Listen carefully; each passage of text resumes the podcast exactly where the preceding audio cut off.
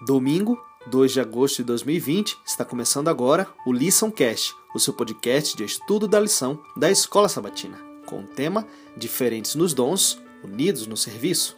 Você já pensou como os discípulos eram diferentes uns dos outros?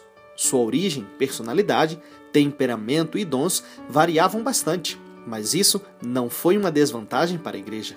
Tornou-se um ponto forte. Mateus, um cobrador de impostos, era preciso, exato e correto. Por outro lado, Pedro muitas vezes falava precipitadamente e era entusiasmado e impulsivo, mas também tinha a habilidade natural de liderança.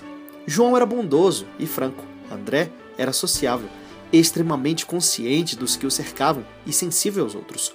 Tomé tinha a tendência natural de questionar e muitas vezes duvidava. Cada um desses discípulos, embora tivesse personalidade e dons diferentes, foi poderosamente usado por Deus para testemunhar a respeito dele.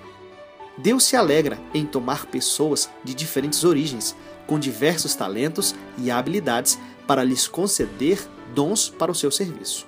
O corpo de Cristo não é um grupo homogêneo, não é um clube de campo com pessoas da mesma origem e mesmo pensamento.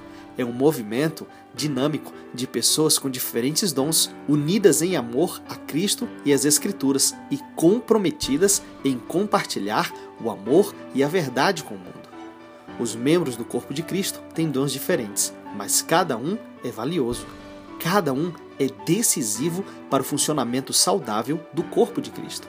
Assim como os olhos, ouvidos e nariz têm funções diferentes, mas são necessários para o corpo, todos os dons também são necessários para a igreja, assim como todo membro que participa dela.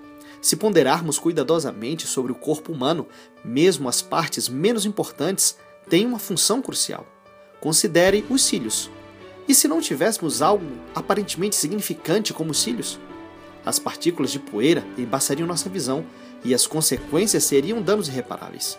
O membro aparentemente mais insignificante da igreja é uma parte essencial do corpo de Cristo e recebeu o dom do Espírito Santo para trabalhar nessa obra maravilhosa.